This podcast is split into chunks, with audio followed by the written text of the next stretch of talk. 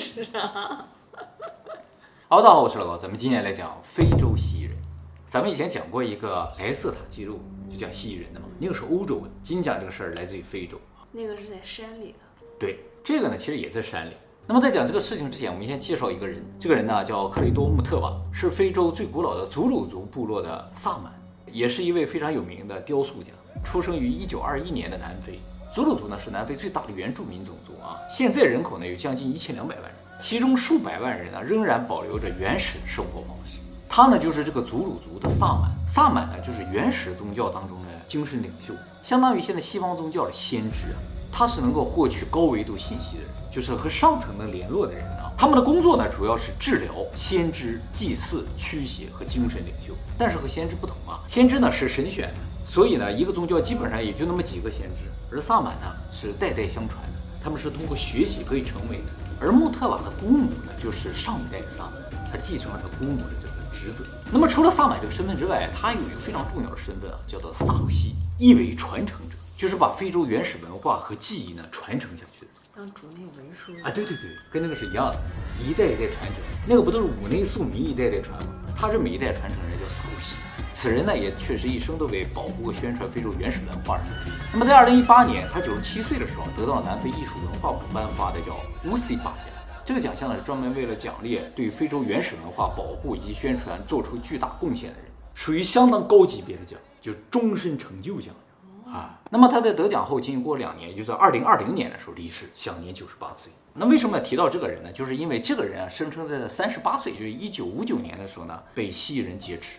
蜥蜴人对他做了一些可怕的事情，然后啊，他的人生就开挂了，一夜之间什么都会，什么都知道了。三十八岁之前还没有成为萨满，对，那个时候他还在学习。要成为萨满是一个非常漫长的学习过程，你要经历神秘体验，不是人人都能最终成为萨满，一定要有神秘体验。对，就是你真正能连接到这个阿卡西记录，连接上去才行，连不上的人是不行的。那么在一九九八年，他七十七岁的时候，英国知名作家大卫艾克呢，专门到非洲采访了他。就是想要了解他被蜥蜴人劫持这段经历的，因为大卫艾克这个人啊，就是相信蜥蜴人存在的。他通过自己的研究发现啊，就说蜥蜴人呢，很有可能就是圣经中提到那个蛇呀，还有就是堕落天使，他们降落到地球之后呢，和人类的女子结合，那么产生了拿非利人，就是一种巨人啊。呃，残暴的。对，他说这个拿非利人其实就是半蜥蜴人，人类和蜥蜴人的结合。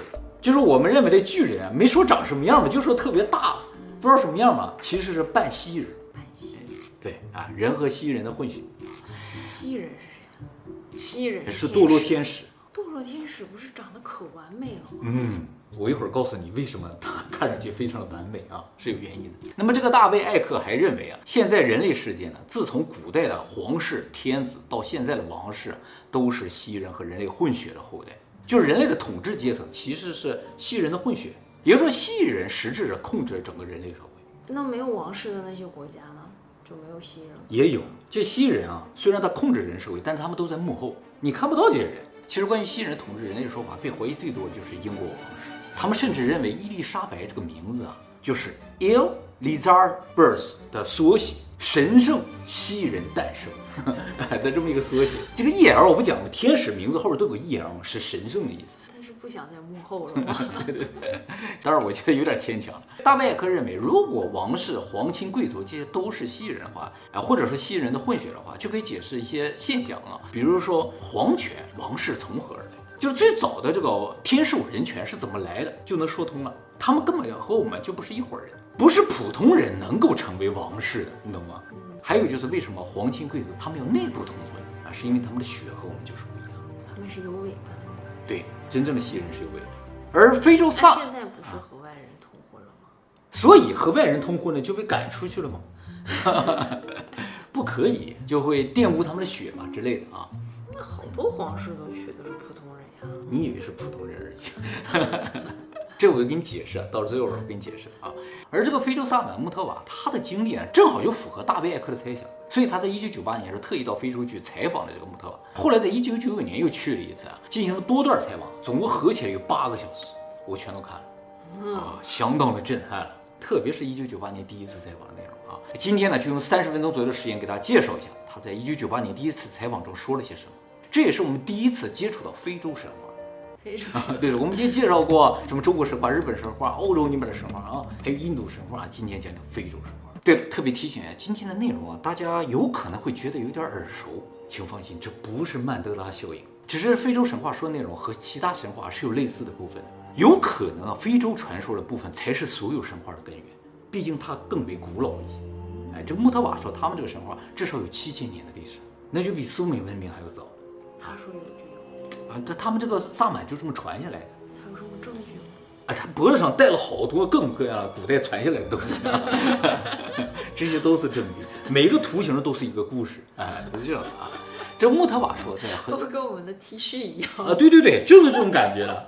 每一个图形、每一个标识、每个花样都是一个故事啊。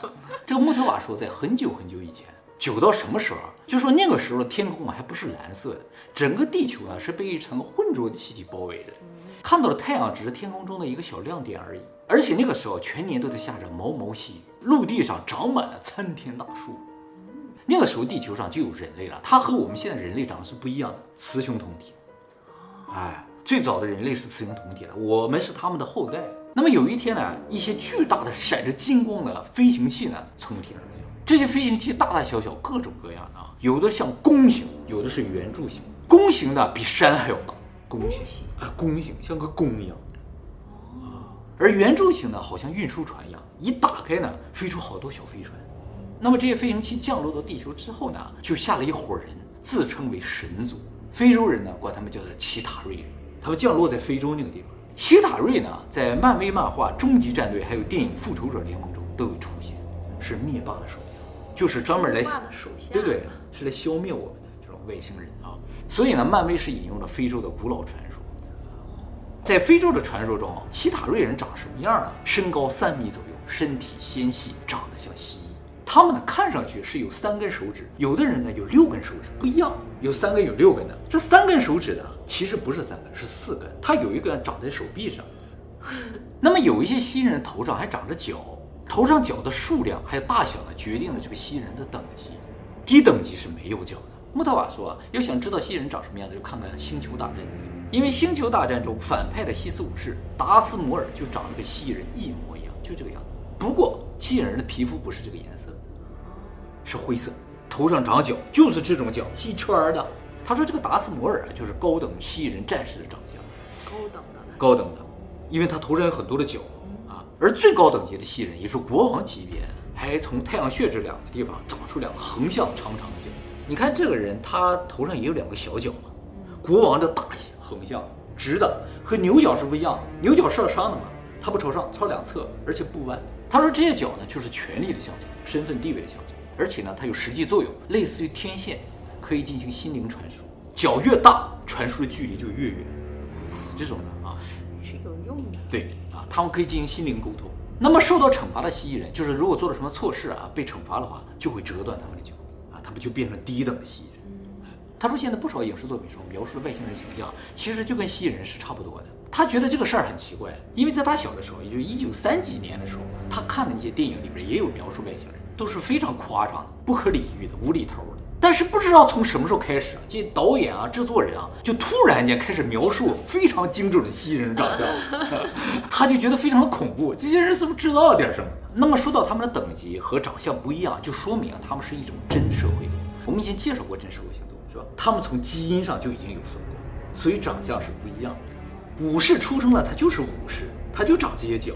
哎，国王出生，他就是国王，就长那个样子。普通的蜥蜴人是不可能成为国王的。像蚂蚁一样。对，一模一样。他们的职业由基因决定，所以他们是真社会性动物，我们不是啊。我们基因都差不多。那么除了脚和手之外啊，他们还有个地方长得和我们不一样，就是眼睛。它的眼白呢是黄色的，瞳孔呢是裂口型的，就跟这个蛇的眼睛啊是一样的啊。在夜间呢，它们眼睛也是发光的，它反出的光是红色的，所以即使在漆黑的洞穴中呢，你也是可以发现它们。啊，它们主要也都待在洞穴里边。而高等级的皇室级别的这个蜥蜴人呢，是有第三只眼睛的，这是穆特瓦画的啊，有点像我们那个二郎神那个样子，但是呢位置更低一点，在眉间。那么传说中这只眼睛也是可以开合的，是横向开合。这只眼睛能否看到东西不知道，但是呢，它是一个武器，可以发出某种射线击倒对手。这是皇室独有的一种武器，底下人如果不服了，啪，看了一眼他就倒了。而且这只眼睛呢，还是可以传承的，因为它只有皇室有。它怎么传承啊？就是上一代国王死掉之后呢，继任的国王和上一代国王呢，就是这个第三只眼对视之后，他的记忆、他的灵魂、他的信息就全部传过去了。灵魂都传过去。对对对，那他不就还是那个人吗？还是那个人，就变成那个人了，那新国王的记忆他也有。也是有的，跟五内宿迷是一样的。不过五内宿迷是通过一也是一个仪式嘛，把灵魂传接过来。他也是，他通过这第三只眼睛。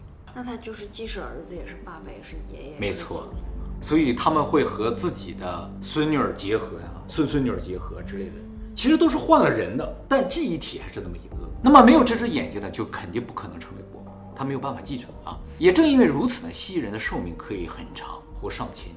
那国王只可以是男的吗？啊，对对对，国王是雄性的，他们没有雌雄同体啊。也不能说没有雌雄同体，只是有一些没有性别，这个有时候可以讲到的啊。而且随着年龄的增长，据说蜥蜴人的下巴会长出一种类似胡须的增生，在这个地方就会不断的长长，不是真的胡须，是一种增生啊，螺旋状的往下长啊，一圈一圈的啊。他说看上去就跟法老的那个胡子是一样的是阿努纳奇的那个。啊，跟那个也是类似，更像法老的那个胡法老面具上不戴了个胡子吗？但是他说啊，法老这个胡子是真的胡子。法老为什么要弄成这个胡子？为了模仿神。他们非洲的那些部落首领都弄这么一个胡子，为了模仿神的样子啊。那么蜥蜴人内部呢，也是有种族的，也是有派别的。有一组蜥蜴人呢，对人类是非常友好的。在他们这个传说故事中有提到，他们的首领叫沃瓦内，这个名字大家没听过，很正常啊。但是这个首领有一个弟弟，也特别有名，在这个故事里面叫潘。这么有名儿，在这个祖鲁语里边就叫盘古，啊他开天地了吗？呃，就讲他拯救人类的一些故事。哎，整个人类世界呢，就是因为有这个盘古的存在，才得以幸存的。那乌安内在干嘛？乌安内啊，就是说他是首领，但没干啥，所有的事儿都是这个盘古干。哎，那么蜥蜴人降人地球之后呢，就看到了人类嘛。啊，那个时候人类呢不会说话，也是用意念进行沟通，属于一种高智慧的灵性生物。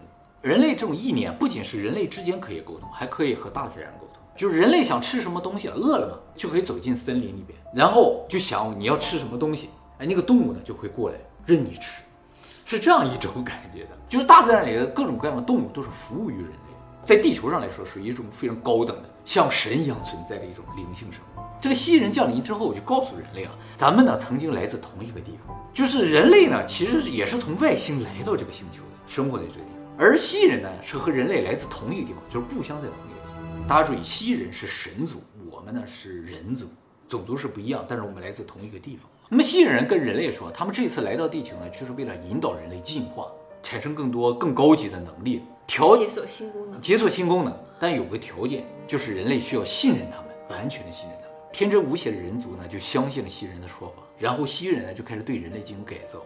他们做的第一件事情呢，就是在地面上设置了两个像洞穴一样的装置。这都传说里说的啊，这两个洞穴啊，一个里面发出红光，一个发出绿光。然后他们把这个非洲的人类啊，全部都赶到这个洞穴里面去了。结果呢，进入绿光洞穴的人呢，变成了女性；进入红光洞穴的人变成了男性。就是从那一天开始，人类出现了性别，长得也不一样。他们对人类做的第二件事情呢，就是改变了我们沟通方式，封印了我们心灵沟通的能力，变成了语言沟通。他们为什么要做这件事情呢？就是因为他要对我们进行降维改造。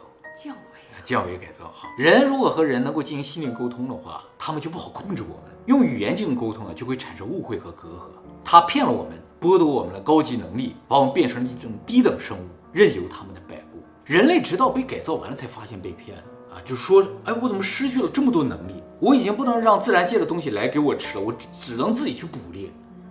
我们也不能进行沟通了，反倒产生很多隔阂，大家开始互相猜忌啊！而且为了进一步分化人类啊，他给人类传授的语言呢有好多种，从此人类呢开始互相猜疑，进而产生争斗和战争。穆特瓦说，人类产生语言是几万年前的事情，为什么过了几万年，人类的语言直到今天还没有统一呢？就是因为直到今天，蜥蜴人都在分化我们的语言，他不想让我们统一，一旦统一，我们就团结了。这个讲的内容其实就有点像圣经里边巴比塔的故事。他说他现在一个非常重要的工作，就是找到或者设计一种在非洲能够通用的语言，但是这是一件非常困难的事情，毕竟几万年来都没有做到。那他要利用我们干嘛？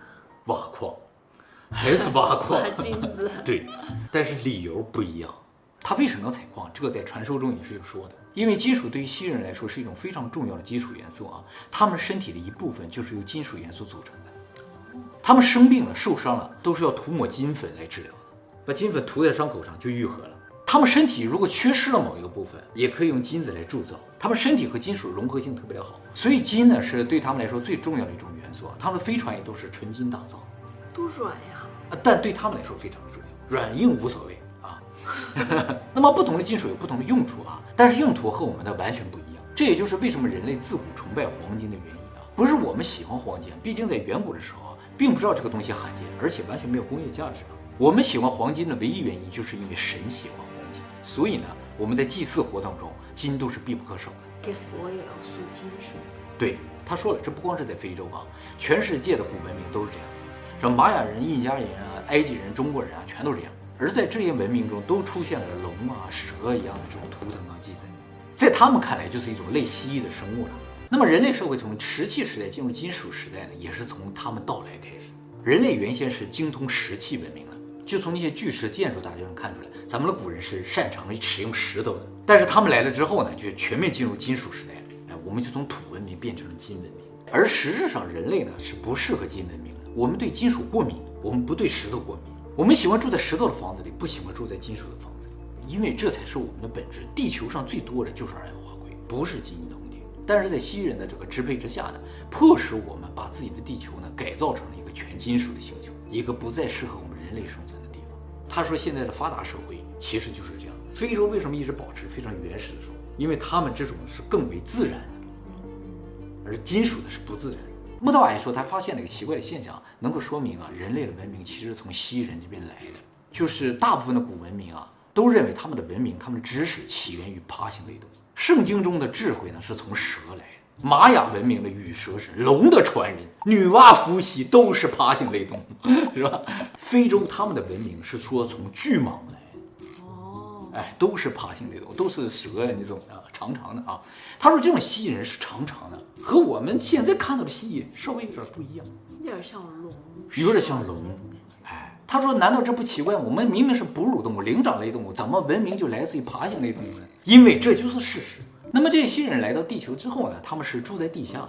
穆塔瓦说呢，在津巴布韦有一个马托博山，下面呢就有一座地下城，曾经呢就是蜥蜴人最后一座城市。蜥蜴人后来到了地表了，先是生活在人类社会之中呢。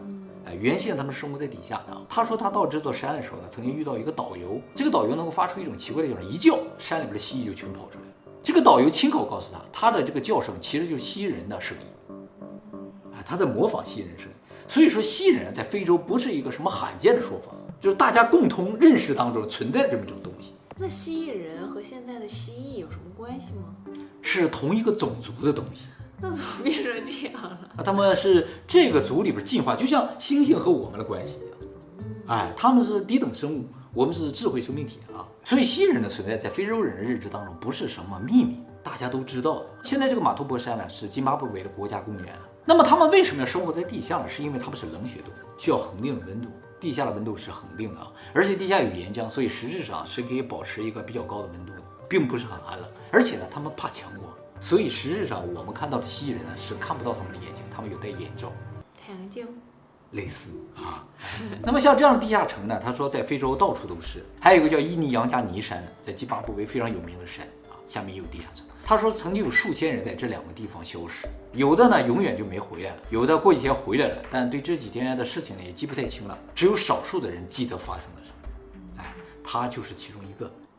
下面我就讲讲他是怎么被外星人劫持的。在一九五九年，他就在这个伊尼扬加尼山呢失踪了四天。他当年为什么要去这个地方呢？是因为他当年正在为成为一个萨满而学习，就要学习医术。而在那个山里边有一种非常特殊的草药，只长在那个山。他要到那个地方去采集这个草药。他记得当天天气良好，正当他在树林里边寻找草药的时候，一股蓝色的迷雾袭来，把他笼罩在内。他感到刺骨的寒冷啊！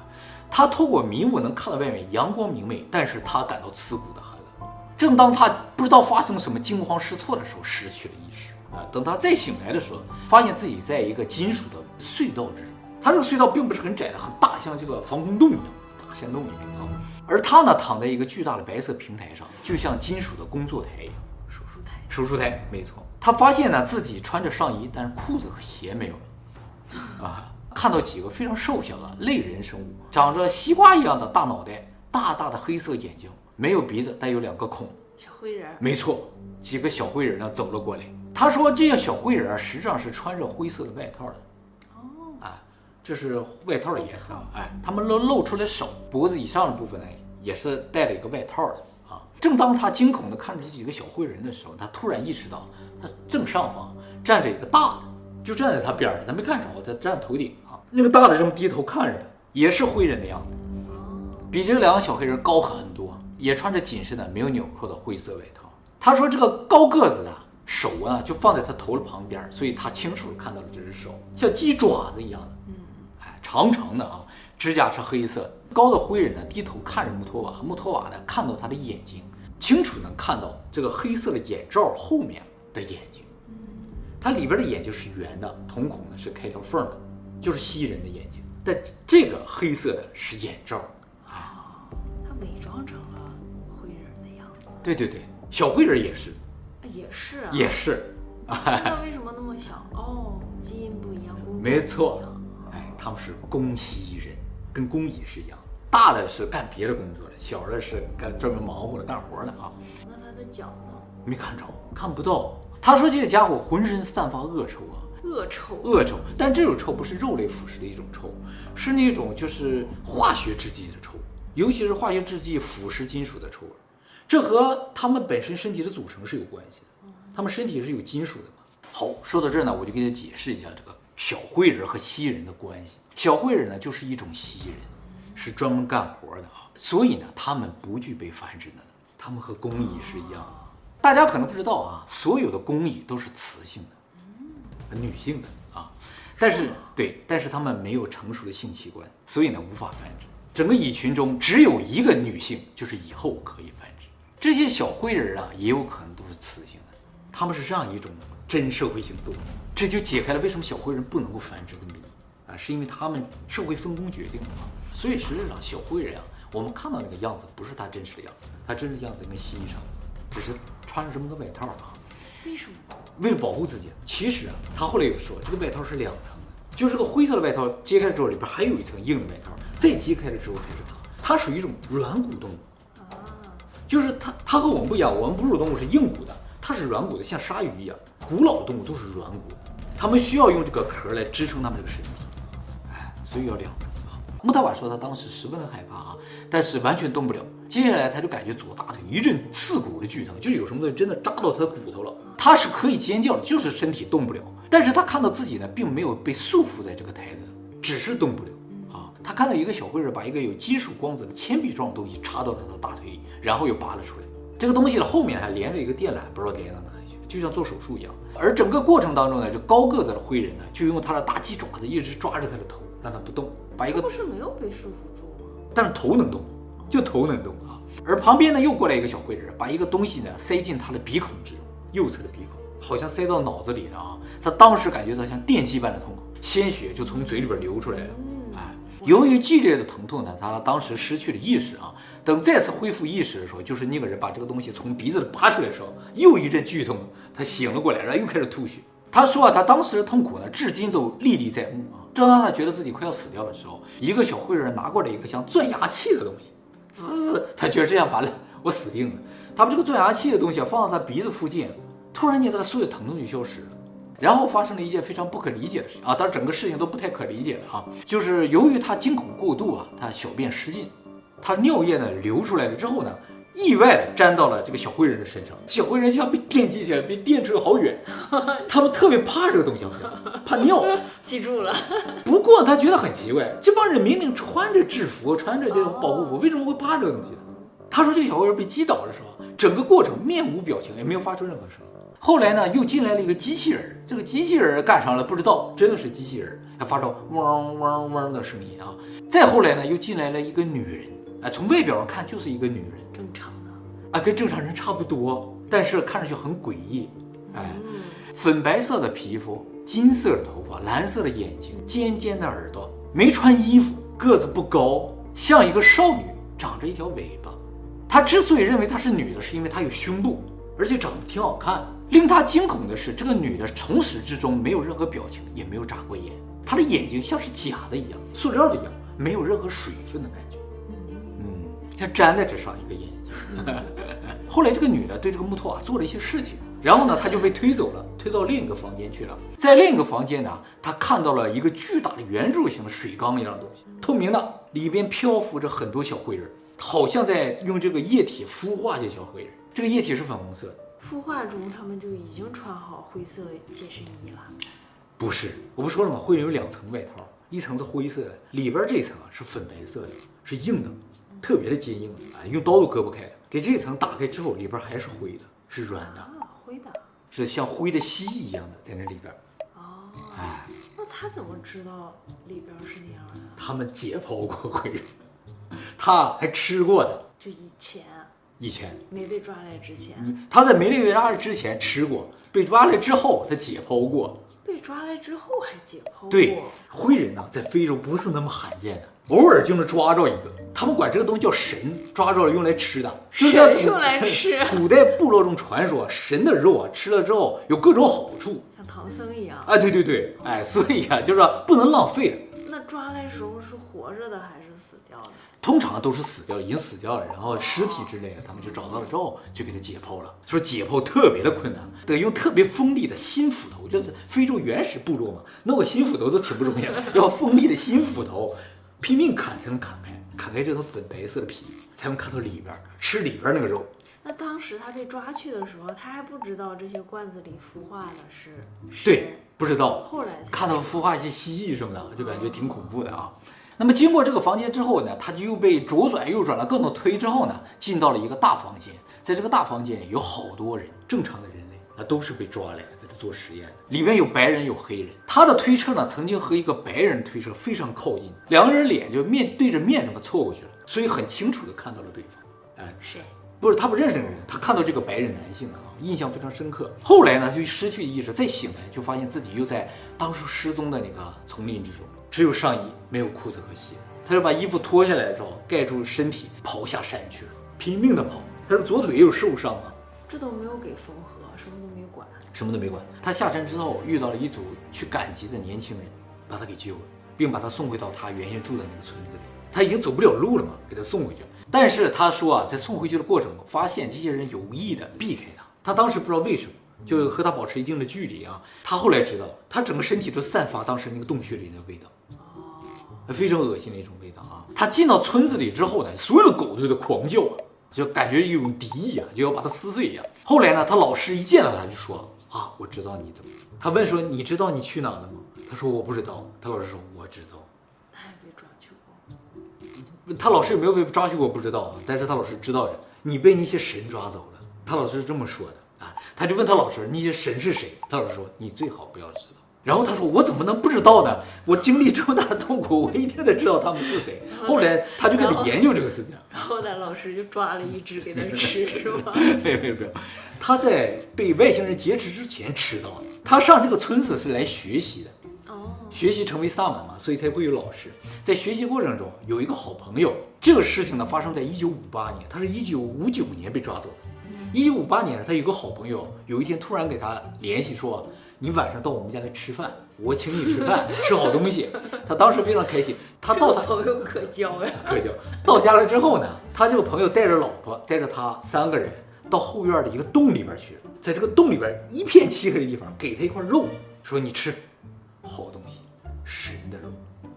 哎，他当时也看不见是什么东西啊，就放嘴里嚼，特别难吃，就像在嘴里含了一块铜币啊啊，是金属的金属的味道。那他朋友种铜锈味儿。对对，他他朋友就说好东西吃了吃了，他吃了之后，他和他朋友还朋友老婆大病三天，就差点死掉啊，都到抢救那个地步了。就他们三个人吃了，就他们三个人吃，没给他老师吃。没有没有没有，他家里就他和他老婆，然后就他啊，差点就死掉了。他朋友就说，只要能挺住这一波，你就会得到很多的好处，就有点像升华一样。结果他渐渐好起来之后啊，真的觉得自己感官变得特别灵敏。也就从那天之后啊，他好像是有了一点什么特殊的能力，哎，他感觉自己和以前不一样了。哦，精神上得到了一种净化和升华那种感觉啊。而后来呢，他为什么离开这个村子呢？他是个朋友和他朋友的老婆？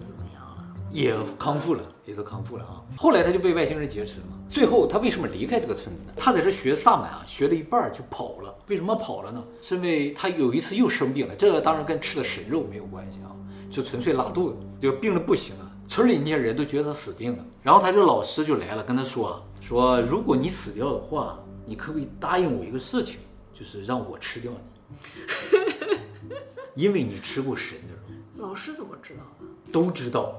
谁 谁说的？他们炫耀嘛，说吃过。他说的啊，他是自己炫耀。对，因为当初重病嘛，也有人去看他，说你怎么了？说吃了神的肉，说啊，那你要挺过了就没有问题了，是这样。怎么不去吃他朋友去？他朋友没要死啊，他快要死了，他老师要把他吃掉，他他马上就跑了，回家了，再也不去那儿了。他老师在津巴布韦，他跑到南非去了，跑回去了啊。那老师也在征求他的同意。，对，说你死了之后我把你吃掉啊，是这样的啊。他的同意的话，他就必死无疑了。必死无疑，可能没死的时候就一见煮了。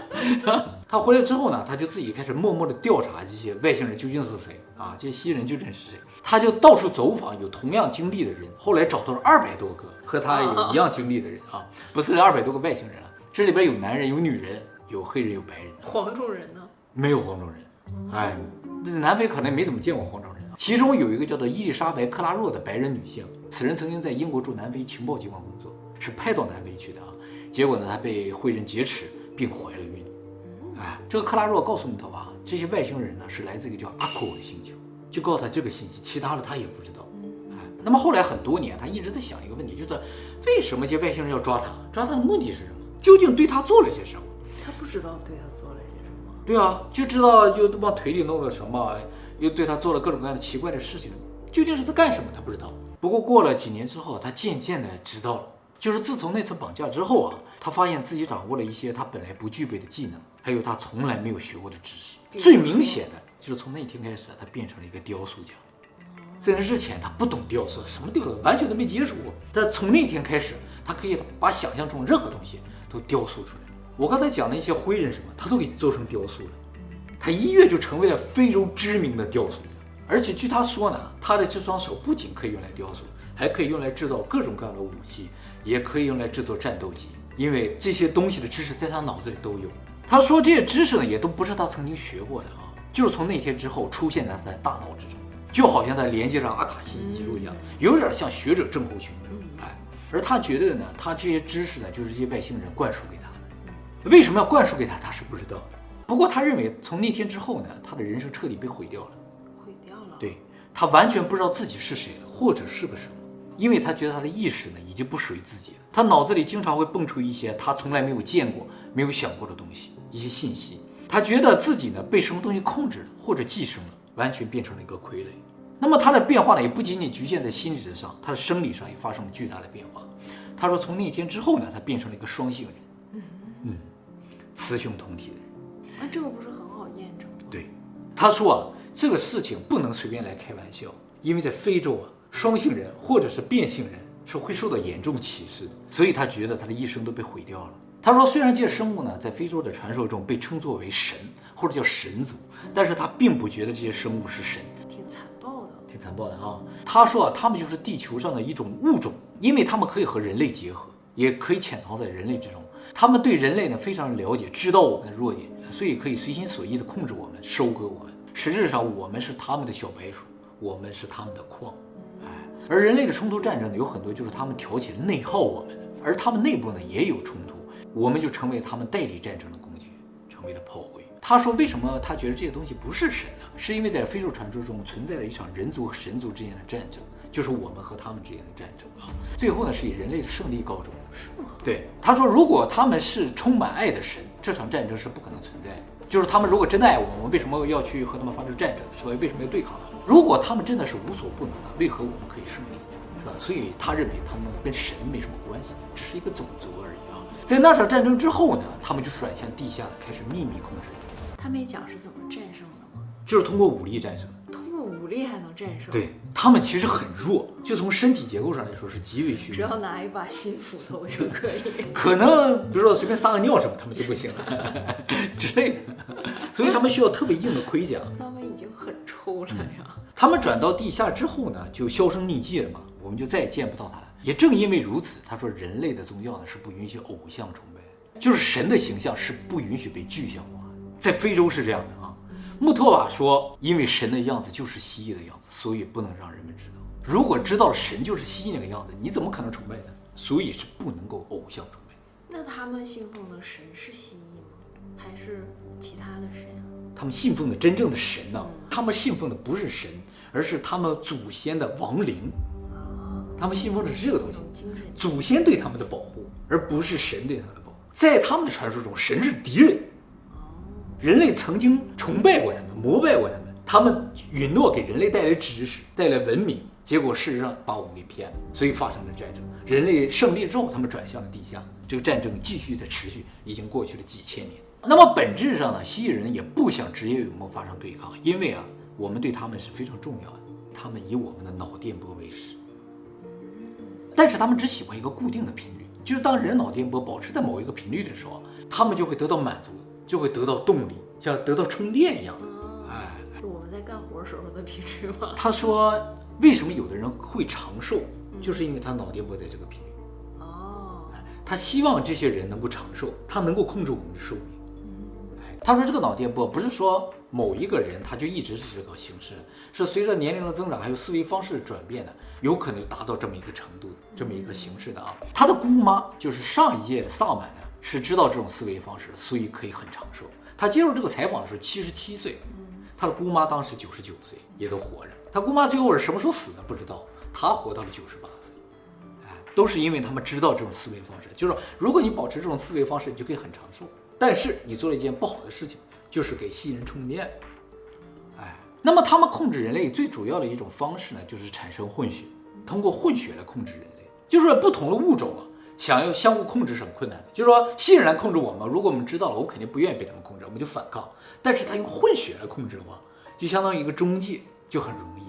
神为什么不能直接接触人，要通过天使呢？这就是一个中间物种，必须通过这个中介，不通过是不可以的。而皇族和王室就是这个中介啊，在他的理解当中啊，神族和人族结合之后产生就是皇族，就是这个世界上最早的统治阶层，皇族就是这样诞生。但是皇族也被推翻过呀，对，也被历推翻过朝历代。对，其实他们都去人类人族和皇族的战争从来就没有停止过，哎，都是反抗的啊，控制与被控制。那么我刚才说他是祖鲁族的萨满啊，祖鲁是什么意思呢？刚才这个神话故事他们的祖鲁传下来的，祖鲁最早的萨满传来，祖鲁什么意思？祖鲁呢是天空和旅行的意思，他理解为叫星际旅行啊，就是他们说天空，哎，祖鲁，他们说旅行，你上哪哪去旅行？